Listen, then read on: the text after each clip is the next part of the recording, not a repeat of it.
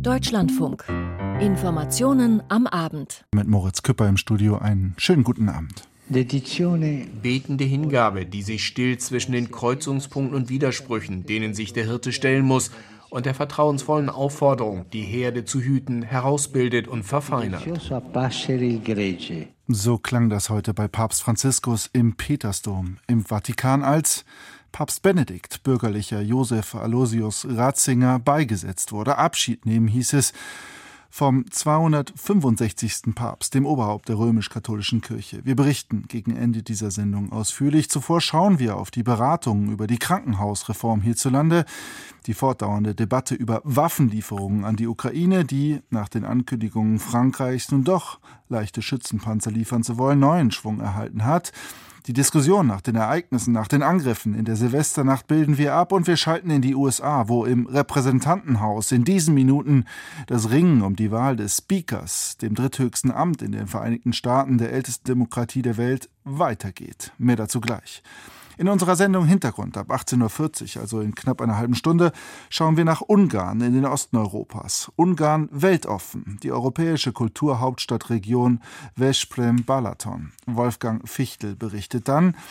Nun aber bleiben wir in Deutschland, schauen nach Berlin, in die Hauptstadt, wo es nach den Empfehlungen der Europäischen Union und nach dem Vorbild anderer Staaten nun heute einen Entschluss gab. Es soll doch eine Testpflicht geben auf eine Corona-Infektion, und zwar für Einreisende aus China. Der Grund?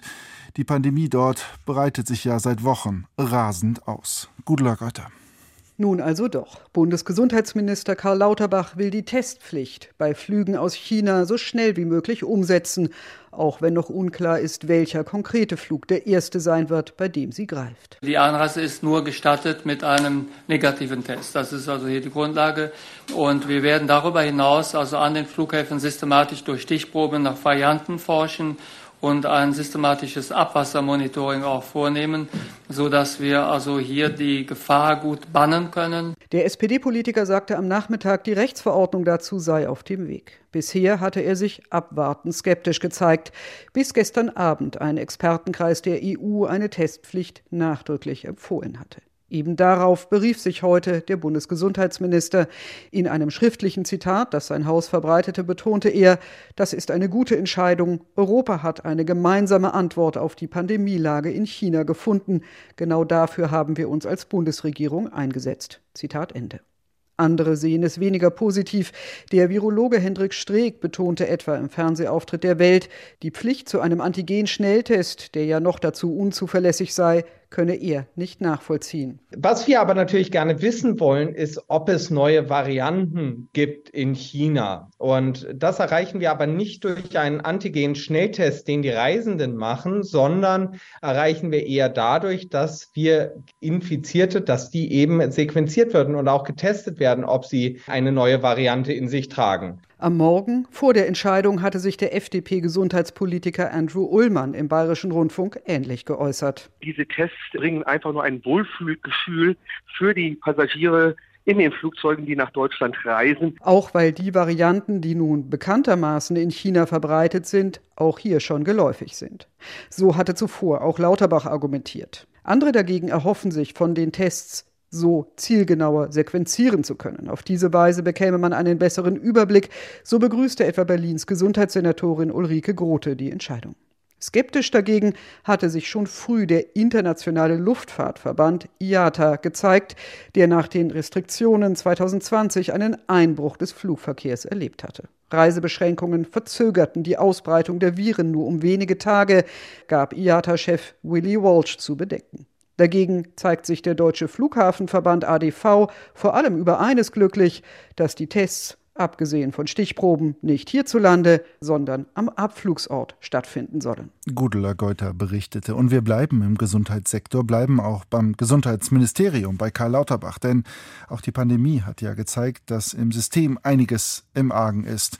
Nun soll eine Krankenhausreform helfen. Heute der Auftakt zur Beratung darüber. Volker Fintermer weiß mehr. Das dürfte der Beginn einer langwierigen Debatte werden mit ordentlich Streitpotenzial zwischen Bund und Ländern, die ja letztlich für die Krankenhausversorgung vor Ort zuständig sind. Denn die von Gesundheitsminister Karl Lauterbach eingesetzte Expertenkommission empfiehlt eine weitgehende Reform für die Krankenhauslandschaft in Deutschland. Wir stehen am Vorabend einer notwendigen Revolution im Krankenhaussektor. So Karl Lauterbach heute. Der Ausweg soll nämlich in einer teilweisen Abkehr von den Fallpauschalen und einer stärkeren medizinischen Differenzierung der Krankenhauslandschaft liegen. Das Ziel wird es daher sein, dass wir auf der Grundlage der Vorschläge der Regierungskommission Krankenhaus einen Reformentwurf entwickeln, wo wir das System der Fallpauschalen systematisch überwinden wollen und wo dann eben sogenannte Vorhalte Pauschalen eine viel größere Rolle spielen und wo dieser Hamsterrad-Effekt, diese Durchökonomisierung der Medizin vermieden wird. Damit einhergeht eine neue dreistufige Struktur für die Krankenhäuser. Neben den Kliniken für die Grundversorgung, die für die Not- und Erstversorgung in der Fläche zuständig sein sollen, soll es Krankenhäuser für die Regel- und Schwerpunktversorgung geben, die dann schon etwas weiter entfernt sein dürfen und kompliziertere Eingriffe vornehmen können. Und an der Spitze stehen Krankenhäuser für die Maximalversorgung, also für die komplizierten medizinischen Eingriffe, wie etwa die Unikliniken.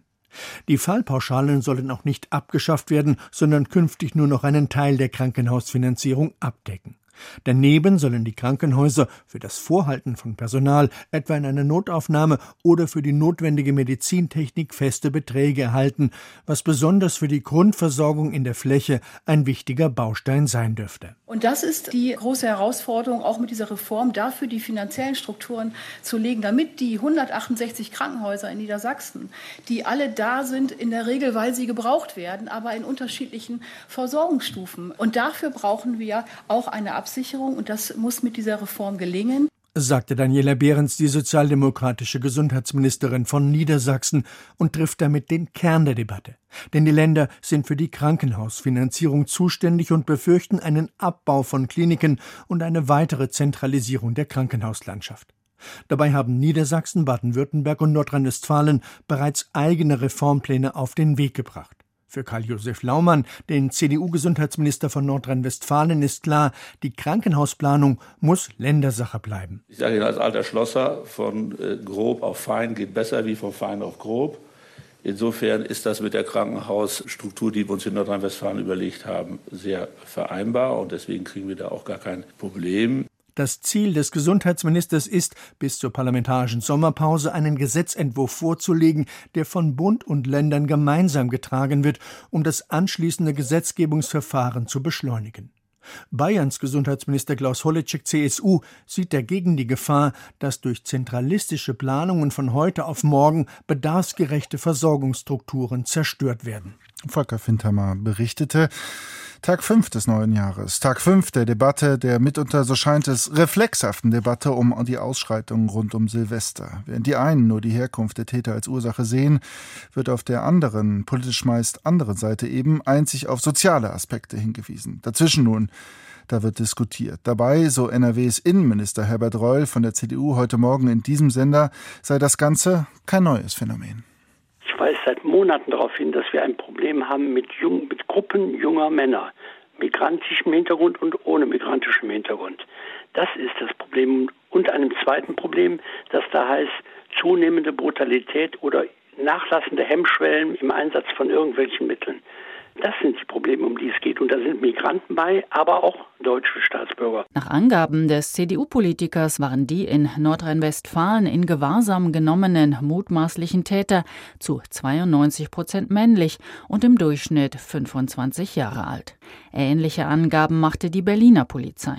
145 Personen wurden in der Hauptstadt vorläufig festgenommen. Zwei Drittel davon haben einen nicht-deutschen Pass. Ein bundesweites Lagebild zu den Krawallen in der Silvesternacht steht noch aus und wird gerade im Bundesinnenministerium erstellt. NRW-Innenminister Reul warnt vor populistischen Forderungen. Glauben, man könnte so ein Problem mal simsalabim lösen, das ist auch so eine Abteilung, wie Politiker immer reagieren. Ich bin diese Schnellredner, auch die Schnellbeurteiler, wirklich satt.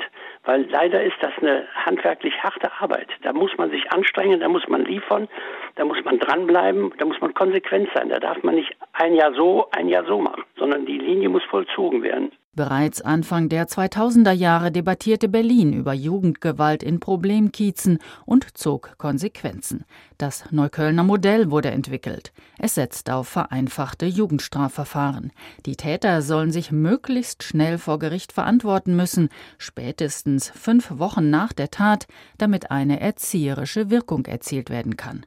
Das Neuköllner Modell lässt sich allerdings nur umsetzen, wenn Polizei, Staatsanwaltschaft und Gericht eng zusammenarbeiten. Neuköllns SPD-Bürgermeister Martin Hickel bedauert. Es wird ja nicht mehr so häufig angewendet, wie es noch vor Jahren war. Ich bin fest davon überzeugt, dass diese Art der unmittelbaren Bestrafung in einem relativ kurzen Zeitrahmen enorm wichtig ist, um die Handlungsfähigkeit des Staates gegenüber den Delinquenten deutlich zu machen. So Hiegel im RBB. Er sieht die Silvesternacht als Weckruf und hofft auf eine bessere personelle Ausstattung der Justiz, damit die Täter schnell abgeurteilt werden können. Wenn wir es jetzt nicht tun, dann führen wir genau diese Debatte in 20 Jahren nochmal. Das möchte ich auf keinen Fall. Der Berliner Senat hat angekündigt, Polizei und Rettungskräfte künftig besser schützen zu wollen. Dazu sollen schnell 4000 Bodycams angeschafft werden.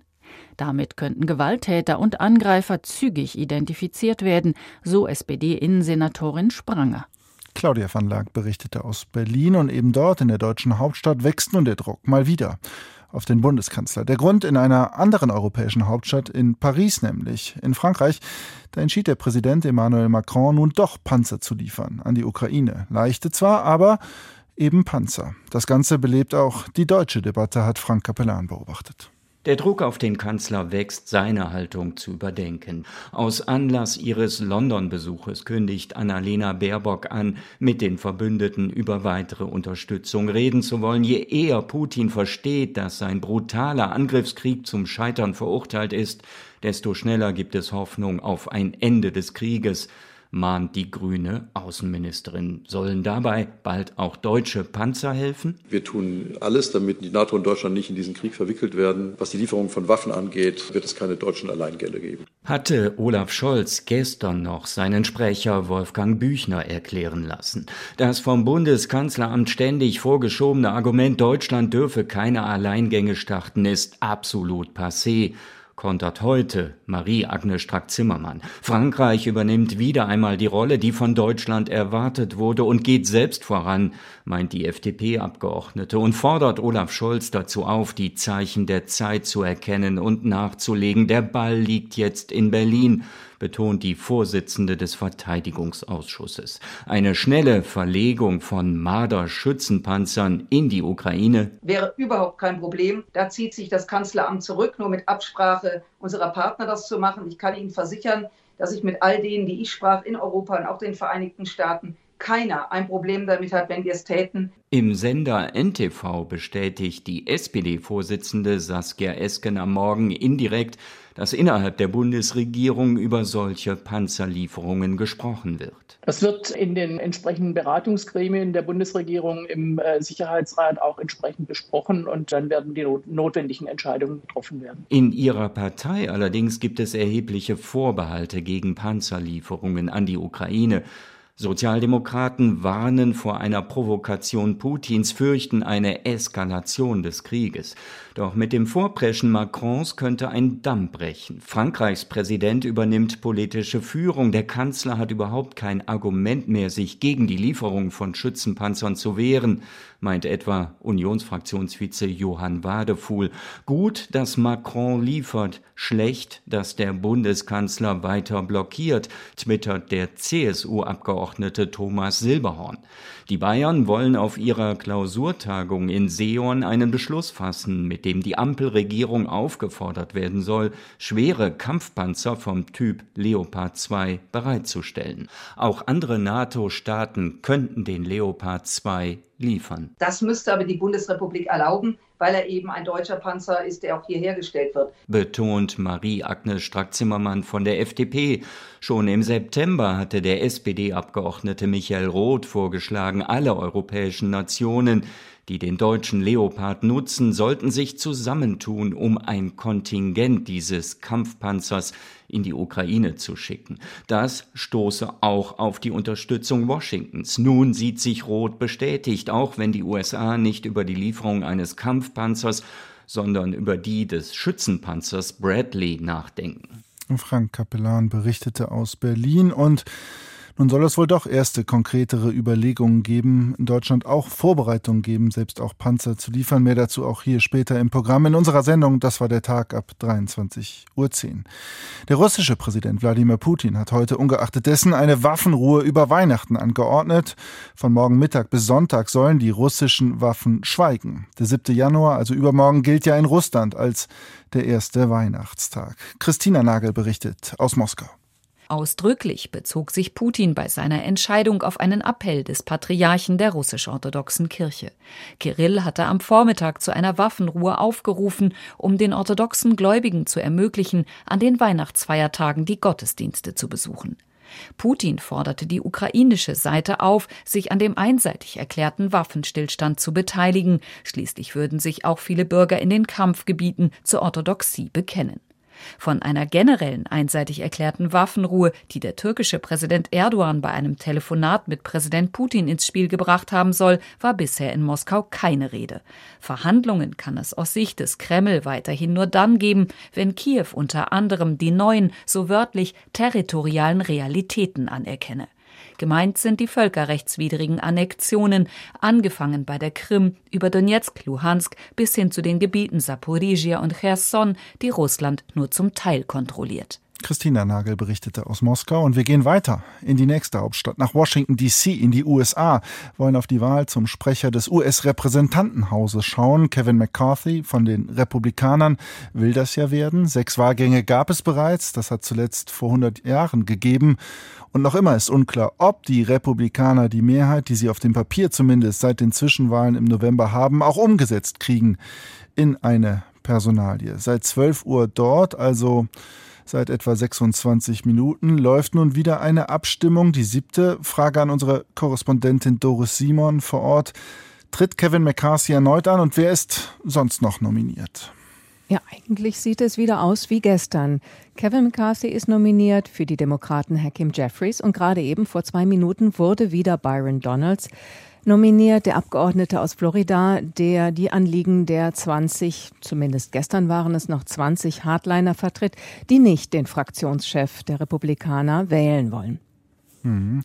McCarthy hat gesagt, er scheue es nicht, den Rekord bei Abstimmungen zu brechen. Der liegt ja auch Jahrhunderte zurück. Monat hat das damals gedauert. Wie könnte diese Situation beendet werden oder erleben Sie heute das, was Sie schon gestern und vorgestern erlebt haben?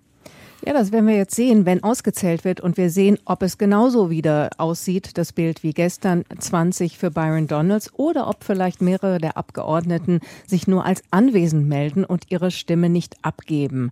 Das könnte darauf hinweisen, dass ein Teil, so war jedenfalls das Ergebnis aus der Nacht, was man so hörte auf den Fluren, ein Teil der 20 durchaus äh, offen ist angesichts der neuen massiven Zugeständnisse, die Kevin McCarthy wohl bereit ist, ihnen zu machen, doch äh, auf jeden Fall ihren Widerstand aufzugeben. Nicht unbedingt für ihn sofort zu stimmen, aber ihren Widerstand aufzugeben.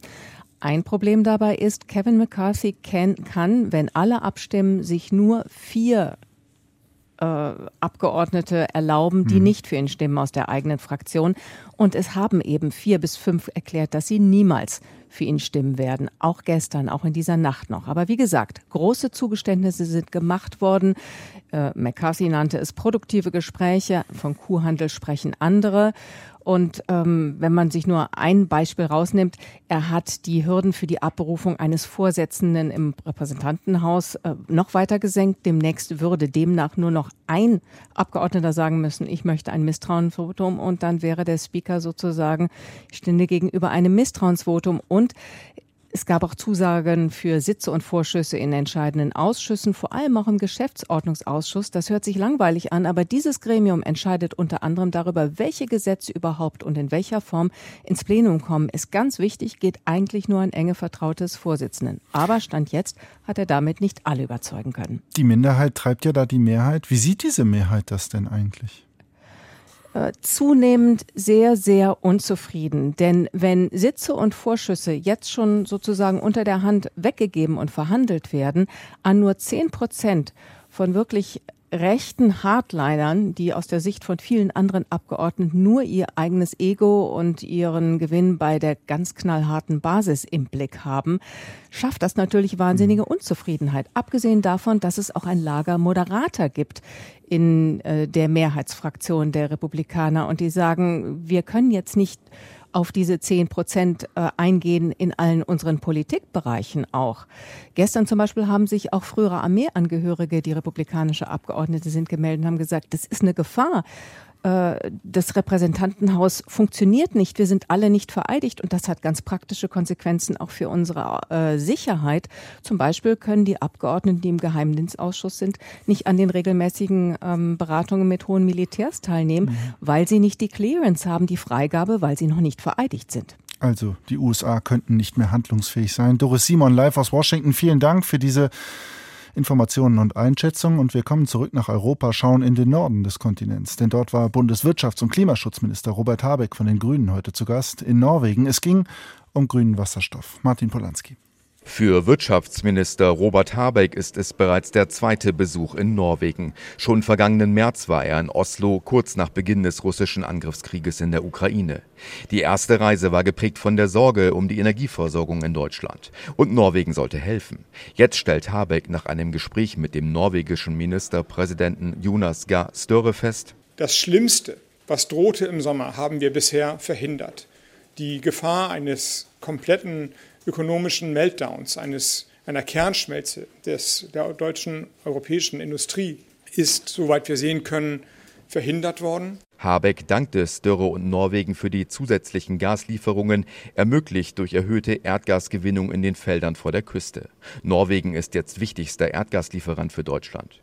Und nun soll auch die Zusammenarbeit im Klimaschutz vertieft werden. Nach Habecks Einschätzung wird Wasserstoff bald im Zentrum der Dekarbonisierung stehen und Norwegen könne große Mengen an Wasserstoff liefern, der dazu beitragen soll, vor allem in der Industrie Erdgas zu ersetzen.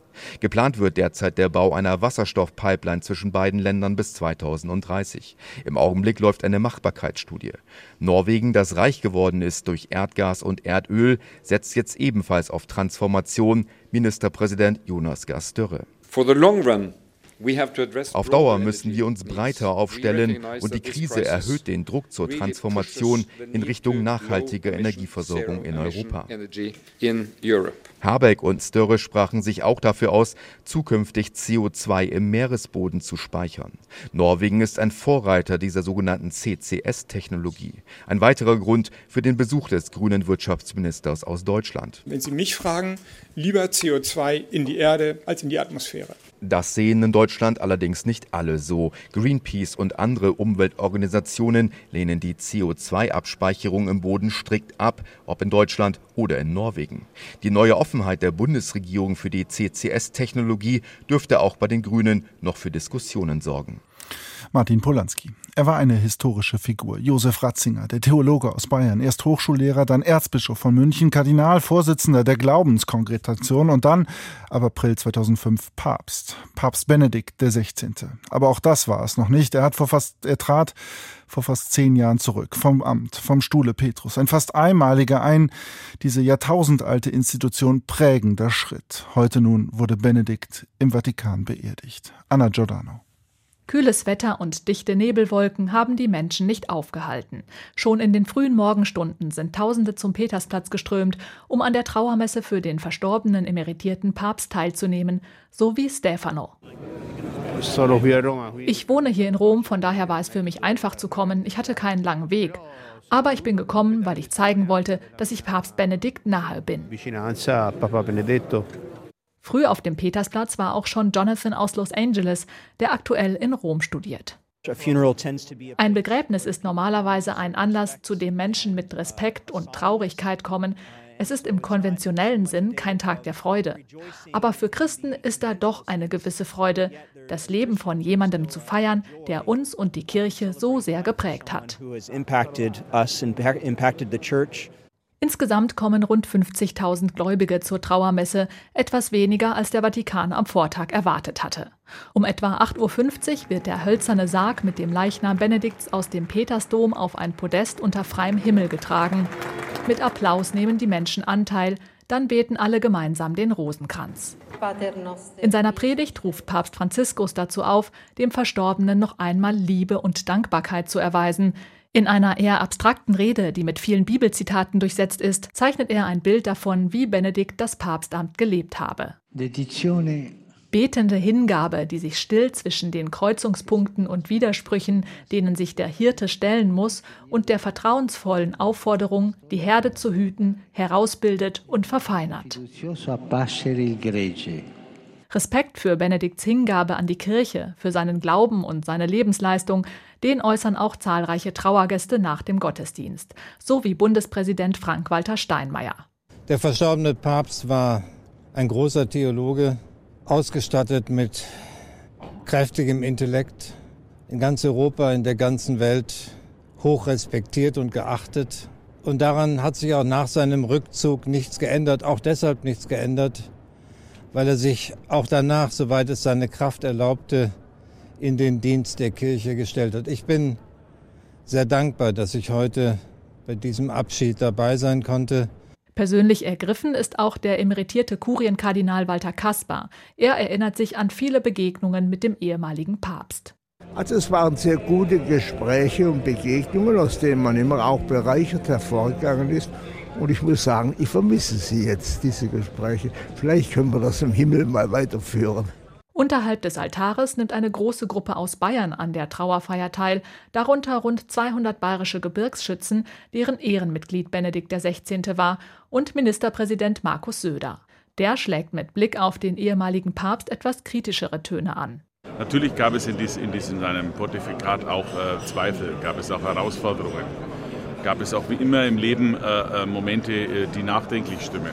Auch er selbst muss, sah sich ja mit vielen Fragen konfrontiert, die äh, aufarbeiten musste und die auch noch weiter aufgearbeitet werden. Und im Strich bleibt trotzdem eine ganz große Lebensleistung. Am Ende spielt eine Kapelle aus dem oberbayerischen Unterpfaffenhofen noch die Bayernhymne. Ein bewegender Moment finden die meisten Anwesenden. Ganz tief dankbar, dass wir diesen Papst hatten und vor allem zum Schluss die Bayernhymne da kommen mir die Tränen. Sehr schön war das. Sehr eindrucksvoll. Abschied von Papst Benedikt. Und Bayern, Deutschland, muss nun erneut Abschied nehmen, denn heute wurde bekannt, dass Rosi Mittermeier, die zweimalige Ski-Olympiasiegerin aus Reit im Winkel, ebenfalls verstorben ist. Gestern bereits im Alter von 72 Jahren. Rosi Mittermeier, die Olympiasiegerin von nebenan, deren Leben sich rasant wandelte nach der Goldmedaille 1976 in Innsbruck. Rosi kommt, ist im Ziel, 46,16 Bestzeit. Die Rosi Mittermeier schlägt die Brigitte Totschnig. Da hat halt alles passt. Das Wetter, dann war es schwierige Strecke, also technisch schwierige Piste, speziell jetzt auch in der Abfahrt, was ich braucht habe. Ich habe schon Kurven braucht. Im Slalom natürlich war auch steiler Hang, war für mich auch gut. Es war hart, eisig, weil ich habe nicht die Ski gehabt für Neuschnee, weil das Rennen davor war in Bad Gastein Neuschnee, da war ich letzte. Aber jetzt war sie erste. Zweimal Gold, einmal Silber, ihre Olympiabilanz. Ihr Leben, das wurde von einem Tag auf den anderen auf den Kopf gestellt. Aus der Rosi von der Winkelmoosalm wird die Goldrosi. Rosi Mittermeier ist jetzt die Sympathieträgerin schlechthin. Jeder freut sich mit ihr, jeder will irgendwie teilhaben an ihrem Erfolg. Ums Haus rum, da ist kein Gras mehr gewachsen. Da sind die Musikkapellen auf, dann sind die auch von der Wäscheleine haben sie die Wäsche mitgenommen und als Souvenir. Und also die ersten vier Wochen auf der Winkelmoos, 27.000 Briefe, Pakete, ein ganzes Zimmer voll, nur Post und darunter waren 150 Manager, die sich angeboten haben, dass sie mich managen wollen. Nicht nur mit ihren Erfolgen, auch mit ihrer freundlichen Art, ihrer Ausstrahlung, ihrer Herzlichkeit, Unbeschwertheit und Unvoreingenommenheit erobert sie die Herzen der Menschen. 20, 30 oder 40 Jahre später war sie genauso bekannt und beliebt wie 1976 nach ihren Olympiasiegen. Es war mir überhaupt nicht wichtig, dass ich gewinne. Ich habe mir nur gedacht, ein bisschen muss ich schauen, dass ich mit der Nummer, dass ich so drin bin in der ersten Gruppe. Ganz im Ernst, mir war es nicht so wichtig, dass ich ganz wahnsinnig gute Skifahrerin bin. Mir war wichtig, dass ich viele, viele Freunde gehabt habe. Die Familie stand für Rosi Mittermeier über allem. Nichts und niemand hätte sie davon abhalten können, nicht für ihren Mann, ihre Kinder und zuletzt die Enkelkinder da zu sein. Das ist ja ein Glück, das ist ja das, das, das Schönste, was es gibt. Und aus dem Grunde ist das ja ein Geschenk. Jeder, jedes Jahr ist ein Geschenk. Also so sehe es ich. Leider hat Rosi Mittermeier keine weiteren Jahre geschenkt bekommen. Martin Raspe berichtet zum Abschluss dieser Sendung. Hier folgt unser Hintergrund und ab 19.05 Uhr dann unsere Kommentare für den heutigen Tag. Mein Name ist Moritz Küpper. Vielen Dank fürs Zuhören und Ihnen noch einen schönen Abend.